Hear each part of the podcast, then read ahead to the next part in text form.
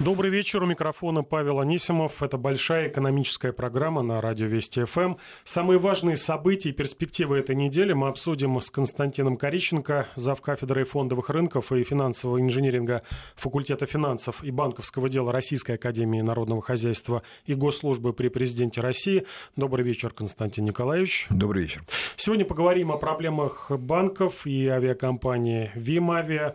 Поговорим об укреплении рубля, точнее об ослаблении ослаблении евровалюты и об отмене роуминга. Ну и, конечно, криптовалюте. Сегодня тоже на эту тему очень много было комментариев, э, в том числе и э, наших чиновников. Начнем все-таки с рубля. Сегодня наша национальная валюта растет э, очень уверенно к евро, немного слабеет к доллару, но в основном вся, вся, весь этот позитив, во-первых, на сообщениях с нефтяных полей. Там э, фьючерсы на смесь бренд сегодня буквально ставят рекорд за рекордом. 58, дороже даже, чем 58 долларов за баррель.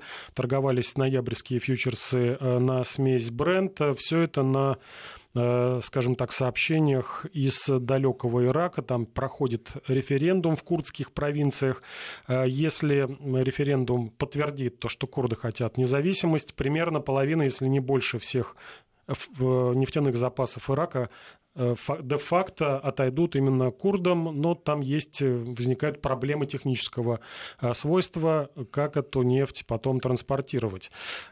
Также евро сегодня достаточно существенно теряет в цене, по крайней мере, и на рынке Форекс, и на нашем э, валютном рынке. 68.30 столько сейчас э, дают рублей за единицу европейской валюты, минус полпроцента. Основной негатив – это итоги выборов э, в Германии. В Германии там победила Э, партии Ангели Меркель, но есть большие но, в частности, э, высокий достаточно результат альтернативных э, кандидатов заставил усомниться, вернее, поддержал евроскептиков, и многие сейчас вновь заговорили, как и вслед за Брекзитом, многие заговорили о том, что европейская валюта все-таки не настолько устойчива. Действительно, не настолько устойчив евро. А, ну, на самом деле, евро за последние полгода э, очень существенно вырос, потому что, если мы вспомним начало года, то там шла речь о том, что евро вообще может приблизиться к паритету да, с долларом. Сейчас мы имеем там чуть меньше 1,20. Вот точнее, одного 19. Вот. А, и э, понятно, что политические события ну, впрямую на курс не влияют, но э, косвенно, конечно, во многом определяют, потому что если мы вспомним историю после 2008 э, года, кризисных вот, событий в Европе, то понятно, что Германия была неким э, стабилизатором, был главным действующим лицом, которое принимало решения о фонде там, поддержки банков и о принятии облигаций в соответствующих стран для рефинансирования. Ну, не то чтобы напрямую, но влиял на этот процесс. Ну и понятно, что одну из главных ролей во всем этом процессе играла Меркель, там, прямо или косвенно. А, понятно, что руководителем Европейского центрального банка э, сначала был француз, сейчас итальянец, немцев туда не допускают по понятным причинам. Вот. Но, тем не менее, Германия, в общем, косвенно через э, своих представителей, через политический институт уже влияет на Европейский центральный банк. Так что, если в Германии случится некое ослабление вертикали власти, то понятно, что это повлияет в том числе и на принятие в целом европейских решений.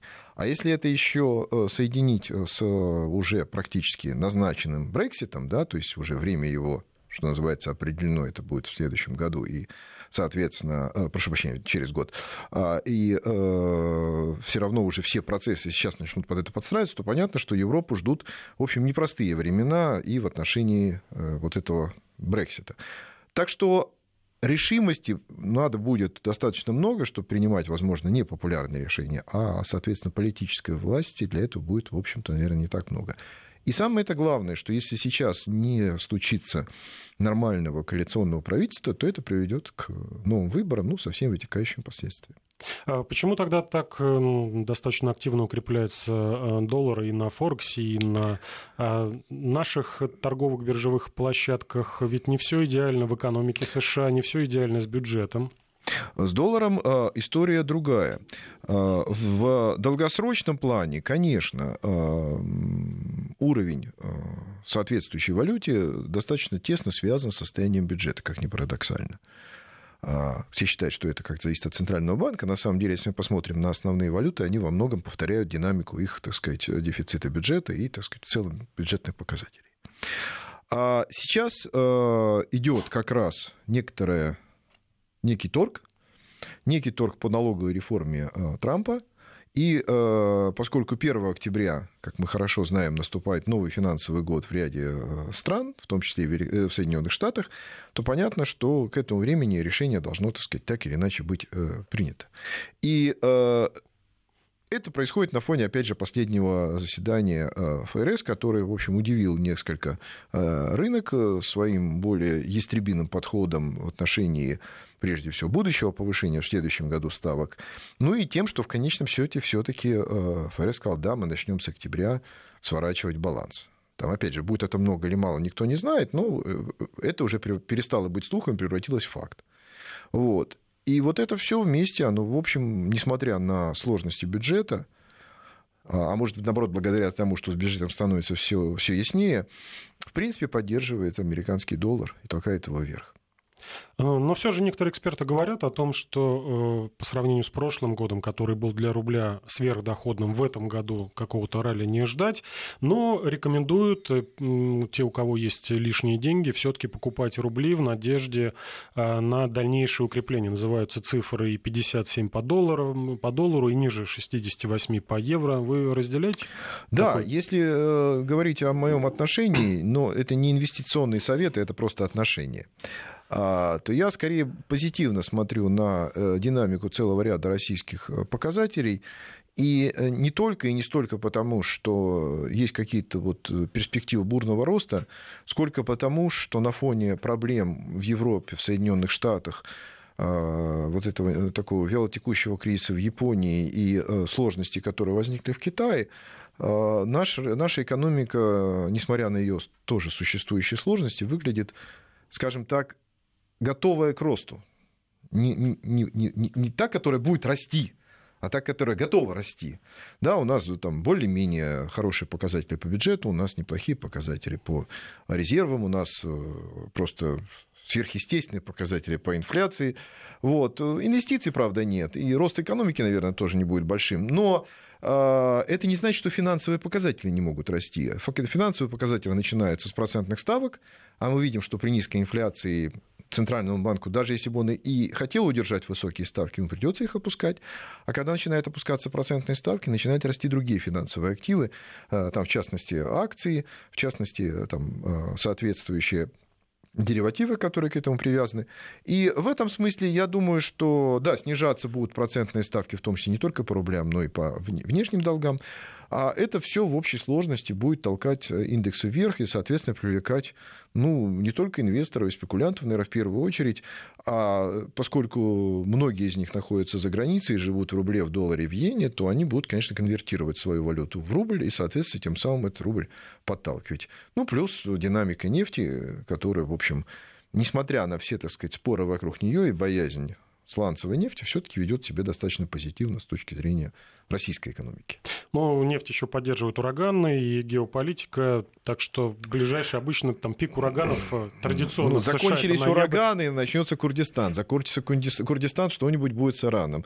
Э, что-нибудь, упаси боже, конечно. Что-нибудь с Ираном, там начнется что-нибудь, э, там какие-нибудь... Дальше по цепочке. Да, то есть по на самом деле на нефтяном рынке почему-то всегда находится какое-нибудь событие, которое всегда можно, что называется, взять и им объяснить. Интерпретировать, да. почему нефть растет либо падает. Да. По поводу сбережений был интересный опубликован опрос в ЦИОМа. Выяснилось, что треть россиян имеют накопления, две трети не имеют никаких накоплений. Но среди тех, у кого есть лишние деньги, предпочитают, все-таки называют, да, самый надежный способ сохранить э, свои накопления – это купить недвижимость. Видимо, проявляется э, некий негативный фонд э, вокруг банковского сектора, ведь до последнего времени все-таки считали, что, ну да, лучше положить э, там лишние там, 10, 20, 100 тысяч рублей на депозит, получать процент.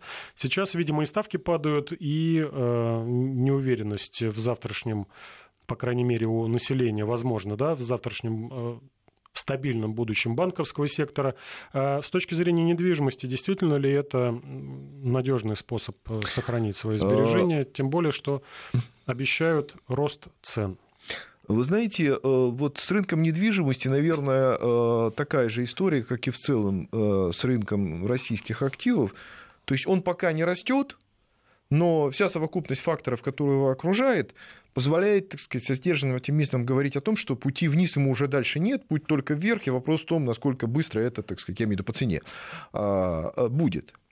Да, можно говорить о том, что затоваривается там рынок недвижимости в, скажем, в Новой Москве. Можно говорить о том, что э, есть там в тех или иных секторах какие или иные перекосы, что там что-то не выставляли на продажу, что цены неадекватны. Все это есть. Но в целом после кризисов 2008 года, да, после кризиса 2014 года, даже после 2008 было значительно лучше, э, там, в 2010 уже почти все восстановилось. После 2014 сейчас нет восстановления, но и такого обвала, как, с, скажем, там, с другими какими-то активами, да, с рынком недвижимости не случилось. Поэтому, если брать по э, сравнению с э, чем-то другим, рынок, в общем, вполне себе адекватен и даже ликвиден, ну, в зависимости от типа актива. А во-вторых, э, действительно, э, финансовая система, она вызывает вопросы. То ли она действительно такая вся из себя больная, ее нужно лечить, так сказать, даже, может быть, хирургическими методами, а то ли она на самом деле является зеркалом, которое просто отражает вот то состояние экономики, к которому мы э, подошли, так сказать, за последние 2-3 года. Да? Здесь можно приводить а, разные, основ... разные обоснования. Но есть один, допустим, такой э, эмпирический совершенно принцип, который каждый может для себя примерить. А, в среднем по, по миру считается, что правильный, так сказать, рынок недвижимости а, – это когда стоимость одного а, квадратного метра а, примерно равняется вашей среднемесячной зарплате. Среднемесячная вот. у всех разная среднемесячная. Я согласен, да, я, я, я согласен. Но, Средняя по стране, наверное. Да, да. Вот. Сейчас 165 э, тысяч, по крайней мере, по московскому региону квадратный метр стоит при средней зарплате 65 тысяч. Ну, То есть... 100, 100, 100, скажем, опять же, 160 это вы в Москве берете, да? Если... да. Вот. Но э, просто вот это правило, оно вот в среднем, так сказать, во многих странах оно, так сказать, выполняется, и оно определяет, так сказать, перегретость рынка, не перегретость рынка, где он перегрет, насколько там и так далее. Или там, ну, возможно, все-таки где-то занижена эта заработная плата. А, уже есть вопрос, кстати, кстати, напомню э, наши координаты. СМС-портал 5533. В начале сообщения пишите слово «Вести». И WhatsApp плюс 7 903 176 363. Говорят, что когда понижаются ставки, растет и денежная масса. Нет, вы знаете, тут на самом деле э, э, очень сложная взаимосвязь. Я не хочу здесь читать лекцию по, денежной теории, но до 70-х годов 20 века считалось, что вообще денег должно быть столько, сколько примерно есть у страны там, золотого запаса. Точка. А, в 70-х годах и в 80-х годах а, в соответствии с определенными принципами монетарной теории считалось, что деньги должны расти для того, чтобы не было инфляции, некоторым заданным темпом. 3% в год, 4% в год и так далее. Потом, опять, когда это себя не оправдало, а, все перешли вот к управлению процентом, и за последние там, 20 лет большинство э, развитых стран и развивающихся перешли вот к инфляционному таргетированию, где ключевым инструментом является процентная ставка. При этом в разных странах э, при одной и той же процентной ставке могли происходить совершенно разные проценты. В одних могла денежная масса не расти, в других расти быстрыми темпами. Э, то есть в этом смысле управление деньгами, то есть количеством денег, оно отдано на откуп Центральному банку, и за этим, в общем, особенно никто не следит, но зато Центральный банк должен отвечать перед всем сообществом, как он с помощью процентной ставки достигает тех целей, о которых он ставит. Вот устроено примерно так сейчас. Перейдем к банковской теме. Э, сегодня ваш коллега по работе в Центробанке Олег Вячеславович Югин на вопрос, что же происходит э, с российскими банками, ну вот эта череда Югра, открытие Бинбанк, ответил очень коротко. Мы движемся к государственной банковской системе. Вот такой был лаконичный ответ. Сегодня же и пояснил глава Минэкономики Максим Орешкин, почему большие банки стали обваливаться именно сейчас. Он э, высказал достаточно изящную версию происходящего происходящего, э, причины вылезают э, из-за низкой инфляции, что по мнению господина Орешкина, при низкой инфляции лучше видно грехи банков, потому что при высокой инфляции устанавливаются высокие процентные ставки, там все, все проблемы маскируются и так далее. Вот два тезиса, немножко они разные. С первого хотел начать государственная банковская система, которой, которой мы, по мнению господина Вьюгина, движемся, это хорошо или плохо? Ну, собственно, мы уже как-то обсуждали в нашей, в нашей беседе, что а, э, по разным оценкам, и нашим внутренним, и внешним, а, у нас за последние там, несколько лет э, достаточно быстрыми темпами растет доля государственного сектора в российской экономике. По разным оценкам это где-то порядка двух третей, некоторые говорят даже больше. Это в основном связано с госкорпорациями, это связано с большим количеством госпредприятий и так далее, и так далее. И э, самый большой рынок в, этой, в этом, так сказать, э, контексте – это рынок, соответственно, госзаказа. Э, там несколько триллионов, превышающих там 10, по 14 или 15 триллионов госзаказа. То есть, на самом деле, у нас сегодня малый и средний бизнес зависит от того, как с ним работает крупный бизнес. А, и здесь есть масса сложностей, не о них сейчас речь, но крупный бизнес в данном случае в основном государственный. И, соответственно, а, даже крупные частные структуры, имеется в виду крупные частные структуры, все равно оказываются в той или иной зависимости от государственного сектора. Поэтому здесь, во-первых, вот эта взаимосвязь действует. А сознательно это делается или это просто получается такая ситуация, я не буду здесь давать свои оценки. Главное, что это объективный процесс, и, условно говоря, балом на сегодня, в сегодняшней российской экономике правит госсектор. Вот. А, второе. А, сегодня практически, вот переходя ко второй части от, от, ответа, вопрос не в инфляции. Вопрос в том, что называется реальной ставкой. То есть это номинальная ставка там, по депозитам, по кредитам минус инфляция. И когда ставка такая, как сейчас, она высокая, инфляция 4%, а ставка, скажем, по депозитам, ну, не знаю, 8%, там, да, там где-то меньше, где-то, там, может, чуть больше. 4-5% в реальной ставке – это очень много. И все э, люди и компании в такой экономике занимаются не тем, что инвестируют, а занимаются тем, что сберегают. То есть, условно говоря, при ставке 8 у вас очень много людей придет и захочет положить депозит, но при ставке, условно говоря, 12, у вас очень мало людей и компаний придет, э, там, захочет взять кредит. Да, для, для, для кого-то. И поэтому банк оказывается в ситуации, когда, условно говоря, все ему готовы дать деньги, чтобы он им по этим деньгам заплатил процент, но мало кто из хороших заемщиков у него готов взять эти деньги.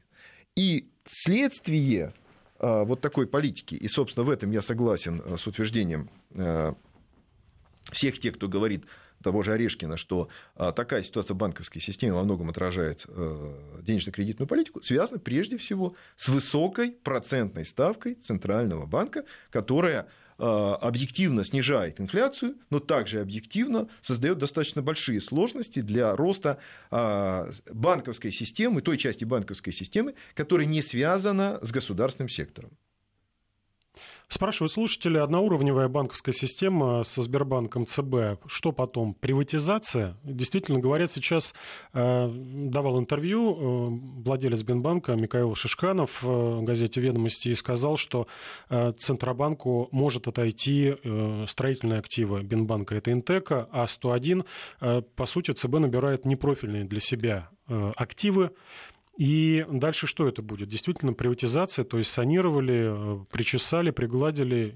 Ну, у нас в той или, в той или иной форме э, ЦБ уже давно с этим процессом работает, только не напрямую, а через АСВ. АСВ же все те активы, которые от банков, так сказать, э, поступают, он так или иначе им распоряжается, поэтому, собственно, это не, не новая ситуация. Просто конкретно для ЦБ это может оказаться в нове а для государства это, в общем, достаточно уже давний, давний тренд. Вот. И э, точно так же, как э, если мы посмотрим, и большинство крупные строительные компании перешли к государственным банкам в той или иной форме, контролируются ими. А, и а, различного рода розничный бизнес. Ну, очень много, что а, в, на рынке уже там прямо или косвенно контролируется государством через крупные гос, гос, госбанки, потому что они де-факто являются или рассматриваются как стабильные, они имеют доступ к тем иным формам финансирования государства и так далее. Если мы посмотрим, опять же, на те проблемы, которые возникли у открытия и у Бинбанка, ведь э, точкой, с которой все это началось, я не говорю, что это причина была, а точка, с которой началось, это изменение рейтинга.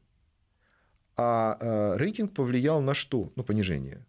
А, он повлиял на один из главных источников финансирования у той и другой компании.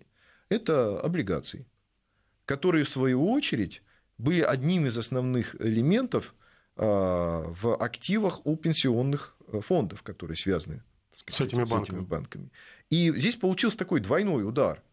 Во-первых, у банков, так сказать, начала ликвидность уходить. Во-вторых, еще и, и партнеры оказались в проблемах. О проблемах этих и других э, поговорим чуть позже. У нас в гостях экономист Константин Корищенко. Не переключайтесь. Продолжаем большую экономическую программу на радио Вести ФМ в студии Павел Анисимов и доктор экономических наук, профессор Российской Академии Народного Хозяйства и Госслужбы при президенте России Константин Кориченко. Э, закругляемся мы с банковской э, тематикой, с проблемами в, банковском секторе. Понятно, что деньги ЦБ найдет, да, чтобы потушить вот этот пожар, там уже триллионы называются, но э, какой ценой для нас, для потребителей это? Или не будет никак? Мы не заплатим никакую ну, цену за ошибки и, в управлении. Ему, ему деньги искать не надо, Центральный банк, к счастью или к сожалению, зависит от точки зрения, имеет возможность их выпускать, э, никого особенно не спрашивая. А что касается заплатим, ну, э, обычно бывает три источника, да, это деньги вкладчиков, деньги акционеров и деньги государства в той или иной форме. А, в разных странах применялись разные модели, а, они приводили к разным результатам. Ну, за счет вкладчиков пытались разрулить проблему на Кипре. До сих пор это, в общем, нехорошими отголосками, что называется, отзывается, поэтому это не самый лучший вариант.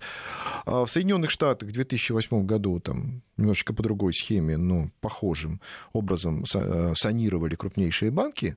И, собственно, эти банки э, за там, 3-4 года смогли восстановить свой, весь свой процесс и выкупить назад акции. Но там был один нюанс, который пока, к сожалению, у нас не, не, присутствует. А там в том числе государство в лице Центрального банка, ну, в кавычках беру, в лице, э, выкупало активы. То есть там, помимо того, что э, входи, входили в капитал, там еще и была определенная программа, которая с рыночной стороны влияла на этот процесс. То есть на самом деле у нас много раз говорили о там, создании банка плохих активов, похожий подход, но он до сих пор так особенно и не реализовался. То есть мы на самом деле эту проблему пытаемся решать с другого конца, со стороны банков, со стороны владения. Ну, американцы пошли с другой стороны, в общем, им это ну, до определенной степени удалось. Хотя стоило, конечно, очень дорогих денег. А, инфляция, какие-то иные проблемы от такой денежной эмиссии, которая связана с помощью банков, я думаю, что она в сегодняшних обстоятельствах э, не будет какой-то большой проблемы. Во-первых, относительно небольшие деньги, да, это там все равно какие-то там пару-тройку процентов от всей денежной массы. Вот. И, во-вторых, они все-таки в таком немножечко размазанном виде будут выходить и, э, в общем-то, по большому счету будут назад возвращаться в Центральный банк. Потому что, как мы уже с вами обсуждали в первой части, э, пытаться с помощью рублей купить э, доллары или евро и на этом получить выгоду, ну, немногие сегодня будут такую стратегию проводить. То здесь проблем вы немного видите? Нет, видите там я немного. не вижу больших проблем, кроме одной, которая очевидна, это то, что у Центрального банка, скорее всего, не будет прибыли. Но это, собственно, уже известный факт. О прибыли других компаний, в частности, Вимави, горячая самая тема. Э, некоторые эксперты предполагают, что авиакомпании из топ-10 находятся а, в шаге от краха, пойдет следом за Трансаэро, которые два года назад признали банкротом, но пока э, в самой авиакомпании таких, от таких прогнозов воздерживаются. По некоторым данным обратилась Вимави э, за помощью в правительстве, поскольку якобы нет своих денег на на топливо, на э, зарплату сотрудникам. Посмотрел перед эфиром онлайн-табло Домодедово, это базовый аэропорт э, Вимвавия. Все рейсы с утра и до вечера либо задержаны, либо отложены. Сейчас вот э, я думаю, что ни один борт сегодня не вылетел из, по крайней мере, из Домодедова. Это серьезная ситуация, поскольку некоторые рейсы, например, должны были прилететь очень рано утром из курортных городов, из Анталии, из э, Южной Европы. Они так до сих пор и где-то там пребывают, то есть люди могли просто физически опоздать на работу. Но э, речь не об этом. Э, видим мы, что достаточно серьезная ситуация. Минтранс говорит о том, что э, даст ответ, э, свою позицию по э, Вимаве, но э, чуть попозже. Э, компания не выполняет э, рейсы. На ваш взгляд, действительно ли может повториться история с, с той же Трансаэро. Либо по примеру ЦБ тоже будут как-то спасать, санировать, выделять деньги, искать новых инвесторов. Просто какая-то вот аналогия, она все-таки есть. Два года назад ЦБ говорил, ну, плохой банк, все, банкротим, отзываем лицензию и разбираемся через АСВ с вкладчиками. Э, то же самое на авиарынке. Не выполняет свои обязательства, банкротим компанию. Сейчас в банковском секторе нет, будем санировать в авиаотрасли будут ли санировать?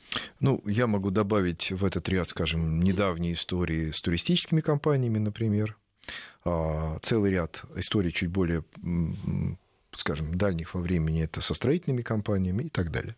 То есть, на самом деле, в каждой отрасли периодически случается своя проблема, и вопрос заключается в том, а, специфична эта проблема для данной отрасли или для данной компании, или это, так сказать, некая общая система. Опять же, я бы не стал сравнивать Вимавия и Трансайра, да, по, по известной фразе классика, э, что каждая несчаст... страна, э, господи, семья несчастлива по-своему. Вот, поэтому э, здесь, в общем-то, пускай, так сказать, все в, в ВИМ Авиа будет хорошо, и они разберутся со своими проблемами. А я хотел сказать э, немножко о другом. о том, что у каждой экономики может быть показатель там, тот или иной, который там, хороший или плох, вызывает или не вызывает вопросы, я имею в виду темпы роста или там, какие-то там, производительность труда и так далее. Но есть относительно объективные показатели, которые, в общем, достаточно сложно что называется, подделать, которые характеризуют э, поведение экономики. Это, в частности, объем грузоперевозок, это, в частности, объем пассажироперевозок, это, в частности, потребление электричества или производства и так далее. Вот. У нас эти показатели э, не увеличиваются. Да, то есть мы на самом деле, вот по, по данным... По РЖД я регулярно мониторю, там э, летом где-то на 2%. Ну, рост был, но несущественный. Ну, я говорю, что я не говорю, что они падают, но я говорю, я говорю, что они не увеличиваются. И это говорит о том, что, в общем-то, какого-то э, драйва, если так можно выразить, извиняюсь за жаргон, э, на том или другом или третьем рынке там нет. И э, с другой стороны, компании имеют разную возможность поддержки рынка, государства, статус и так далее и э, проводят разные ценовые политики и тому подобное. Я, например, э, являюсь ну, более-менее часто летающим пассажиром, я пользуюсь там разными авиакомпаниями, не буду никакую хвалить, но вот э, совсем недавно мне нужно было брать билет в командировку на ближайшие 2-3 недели, и я там запросил, как, наверное, делает любой человек, выборку из нескольких билетов. И что меня поразило, что у Вим Авиа примерно в полтора раза была цена ниже на билеты, чем у других компаний. Это на самом деле вызывает вопросы, вызывает настороженность, так же, как повышенные ставки, так сказать, по депозитам. Ну, как некоторых... дешевые тур, туры от туроператоров да. начинают демпинговать. Да, поэтому, в общем-то, наверное, признаки были давно, и, э, наверное, финансовая, экономическая модель данной компании не, не очень надежная. Но так же, как мы говорили про банки, модель моделью, э, но есть все-таки внешние условия. И э, внешние условия, еще раз повторюсь, к сожалению, не позволяют активно развивать там тот или иной бизнес. Хуже того, компании, которые имеют, во-первых, некие признаки доминирующего положения плюс государственную поддержку, конечно, обречены, что называется, на успех. А Быть все лидерами. Да, а все остальные, в общем, рано или поздно, скорее всего, будут рассматривать э, выбор из двух неприятных опций. Либо закрыться, либо продаться. Ну вот Роспотребнадзор напоминает о праве получить деньги за невозвратный билет. Есть так, такие билеты, они стоят чуть дешевле, но если человек не летит, то э, деньги ему не возвращают, в отличие от возвратных билетов.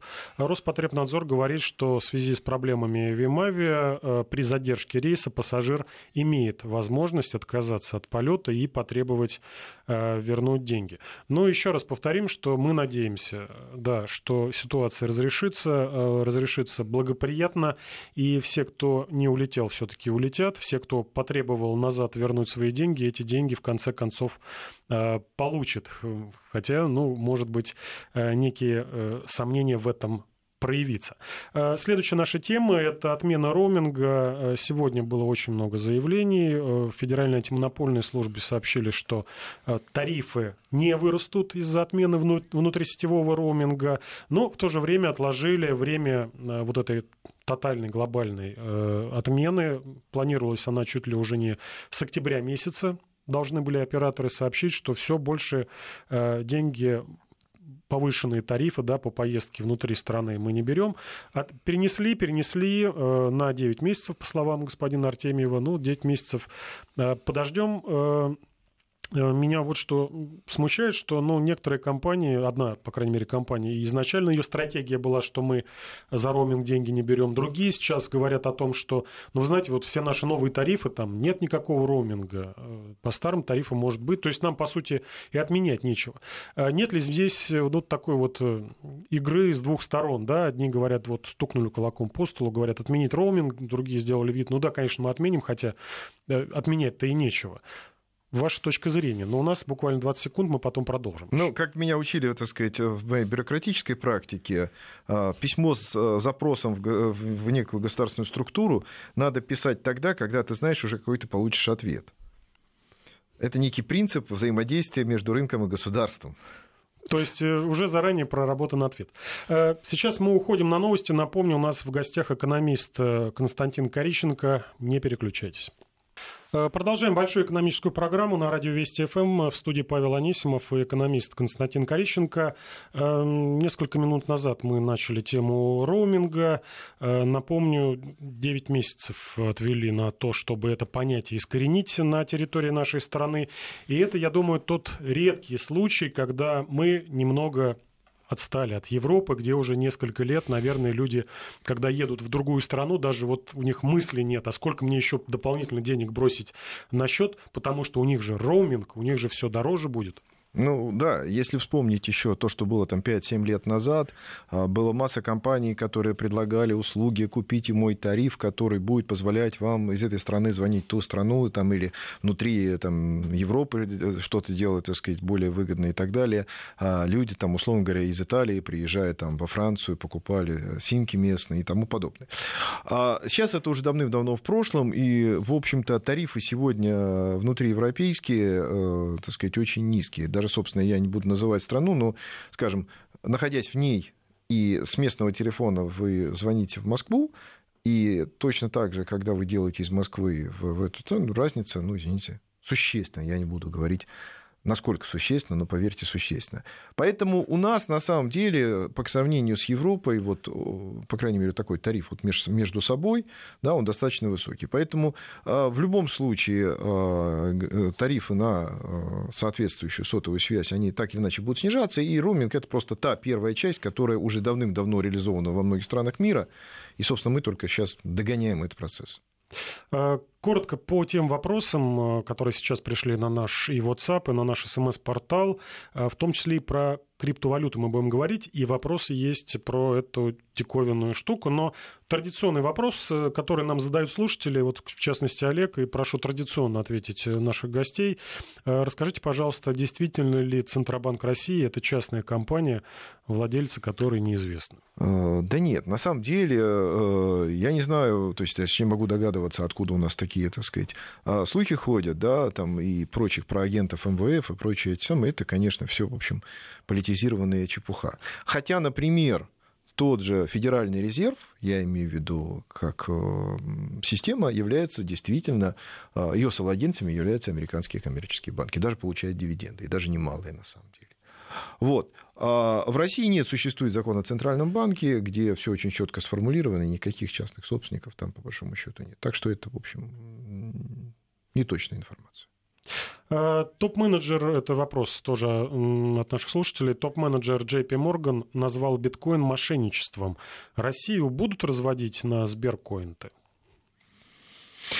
Вы знаете, э, Здесь надо э, Это мы перемещаемся да, отделять, отделять э, как говорится, зерна от плевел, или мух от котлет, или кого угодно, от чего угодно. Э, есть очень серьезная полемика, особенно в сфере, так сказать, публицистики, на тему криптовалюта это зло, это благо, они принесут нам счастье или принесут нам горе и так далее. А есть более профессиональная дискуссия на тему того, все то, что сейчас называется вот этими словами, оно вообще что из себя представляет, как оно вписывается в сегодняшнюю картину мира и каким образом это может развиваться. Поэтому на тему э, зло или благо, это вот то же самое, как рассуждать на тему, там, чем одна религия лучше другой, условно говоря. Абсолютно бессмысленное занятие. Вот. А вот э, если говорить о каких-то э, наших внутренних проектах, то сразу хочу оговориться. По своей задумке, по своей технологии, вот то, что называется биткоином, да, то, что называется криптовалютой, ну, прежде всего, биткоином, это было сделано как некая а, реализация некой, в кавычках, либертарианской идеи. То есть идеи, когда во главу угла ставится личность. И э, э, биткоин — это некая структура, которая управляется сообществом. Сообществом пользователей, сообществом майнеров, сообществом владельцев узлов, неважно, как это трактовать. И она в своей природе является ну, в, как, в, в каком-то смысле антигосударственной. То есть это не террористы и не, не вредители, это просто такая модель, которая не подразумевает роли государства. Нет, там есть порядок, но она не подразумевает централизации власти в руках там, какой-то государственной структуры. Вот в чем ее, так сказать, особенность. И поэтому, когда я слышу разговоры о том, что тот или иной государственный орган или тот или иной государственный муж говорит, что мы тут создадим некую государственную, там, т-т-т, дальше идет там крипто чего-нибудь, мне это кажется достаточно странным. Потому что есть вторая часть в, в криптовалютах, это так называемые технологии блокчейн или распределенного реестра. Здесь тоже есть какая-то э, мифологизация, превращение этого блокчейна в миф. Это на самом деле всего лишь навсего база данных. Да, она распределена, да, сегодняшняя технология позволяет ее копировать во, на многих компьютерах. Да, у нее есть некоторый механизм применения электронной цифровой подписи, но в принципе у нас в России сегодня там, портал госуслуг или любая банковская система обладает примерно теми же характеристиками с точки зрения защиты, с точки зрения сервиса и так далее. Поэтому здесь есть очень много нюансов на профессиональном уровне. И э, вот эти нюансы и надо обсуждать. Если же говорить в целом для страны, что нужно. Вот я читаю сообщение о том, что в России может появиться единый документ, который объединит нормы регулирования в сфере цифровой экономики. Сообщение, которое, по идее, должно было бы что-то объяснить. Но у меня оно вызывает только вопросы. Я не понимаю, единый документ это что? Что он будет объединять? Что такое нормы регулирования в сфере цифровой экономики? Что вообще такое цифровая экономика в юридическом смысле? Поэтому, к сожалению, у нас сегодня нормальная, тихая и спокойная работа по созданию необходимой нормативной базы, которая будет регулировать эту сферу, э, мы живем какими-то лозунгами. Ну вот лозунги в Госдуме предложили придумать русские аналоги словам майнинг и блокчейн, будем изобретать свои аналоги. Ну, Если давайте, они аналоги, это сложно. Давайте песни Битлз петь на русском языке, да, из соображений патриотизма. Ну, ну, можно, но это же будет просто что-то другое. Нет, мне кажется, что вот беда в том, что, еще раз, надо заниматься профессиональными, если не сказать узкопрофессиональными аспектами этих тем, которых очень много и которые очень сложные. А вот э, всякого рода лозунги типа криптоимпортозамещение, да, вот э, оставить на потом, когда мы реально разберемся, в чем у нас э, проблемы, как с ней э, дальше жить. Потому что, вот, допустим, возьмем пример Банк Англии, который выпустил специальную дискуссионную бумагу на тему документ на тему того, как использовать технологию блокчейн. Так он сразу позиционировал эту э, технологию как технологию взаимодействия между валютными или там рынками э, платежными разных стран, понимая, что в основе этой технологии лежит взаимодействие тех участников, которые друг другу в кавычках не доверяют. А внутри страны любой единый государственный орган, там, допустим, реестр недвижимости, э, там, или там, центральный банк, или кто-то еще, по определению является уполномоченными государствами, по определению заслуживает этого доверия. Поэтому зачем туда внедрять блокчейн, с моей точки зрения, абсолютно непонятно. Нужно ли нам изобретать свой крипторубль? А, и вот тут а, ну, слушатели спрашивают, ну, напоминают книги, блокчейн и, открывая организации будущего, сравнивают цифровую экономику с цифровым концлагерем. А, вы знаете, мне кажется, что здесь слишком много лозунгов, слишком много публицистики, и той нехорошей части который нам принес интернет, когда каждый может сформулировать точку зрения и широковещательно ее опубликовать. А те, кто ее читают, они могут быть уверены или не уверены в том, насколько квалифицирована данная точка зрения, так сказать, представлена. Вот. Поэтому нам сегодня нужно эту технологию обязательно, а, исследовать, б, развивать, в... Регламентировать. Регламентировать. Законопроект вот сейчас в Госдуме в октябре. Подождите, раз... регламентировать, но регламентировать что? Отрегламентировать а, блокчейн и биткоин или криптовалюты внутри отдельно взятой страны достаточно затруднительно. Я вам объясню почему. Представьте себе, вы бы захотели бы написать закон об интернете. Вы смогли бы в отдельно взятой стране написать закон об интернете? Наверное, нет. Вы можете регулировать, как блокировать сайты, вы можете регулировать, как выдавать доменные имена и так далее, и так далее. Но опять же, в рамках некого, во-первых, международного сотрудничества, во-вторых, только какие-то аспекты. А в целом написать закон об интернете и определить все то, что можно и чего нельзя делать в интернете, с моей точки зрения, абсолютно невозможно. Точно так же и в отношении криптовалют. Можно отрегулировать отдельные аспекты аккуратно, не ломая и с э, Э, оглядкой на международный опыт. Вот в Японии, например, с этого года, с весны, э, регулируется обращение криптовалют. Для этого Но нужно... Китай против. Китай а Китай пошел по другому пути. Вот. А там, допустим, в мусульманских странах это вообще практически не развивается, хотя есть в одной мусульманской стране криптобиржа. Но если копнуть глубоко, то идея криптовалют, она на самом деле очень хорошо ложится в идею, допустим, мусульманских финансов, исламских финансов. Вот. Поэтому сегодня это вот что можно сказать определенно, это международный феномен. Это не может быть феномен, который находится внутри одной страны. Но у нас вот мнения разделились, потому что одни говорят, что да, это нужно. В частности, Герман Оскарович Греф за это ратует. И мне тут напоминают слушатели, сегодня действительно э, господин Греф э, сказал, что свои первые биткоины, на свои первые биткоины он купил футболку потратил 12 биткоинов, стоила футболка 5 долларов, сейчас посчитал, он говорит, я сейчас повесил ее в шкаф, посчитал, футболка стоит при нынешнем курсе 48 тысяч э, рублей. Можно я приведу парочку цифр? Первое, э, всего э, за день можно сделать порядка 300 с небольшим тысяч транзакций. Да? А, а на одной бирже в секунду делается несколько десятков тысяч транзакций. В мире существует порядка 20 тысяч банкоматов, которые принимают биткоины. В одних Соединенных Штатах а, карты виза принимают более миллиона. Э, цифры определяющие. Ждем, что скажут наши законодатели. Спасибо большое. Напомню, у нас в гостях был профессор Российской Академии Народного Хозяйства и Госслужбы при Президенте России Константин Корищенко. Мы прощаемся. До свидания. До свидания.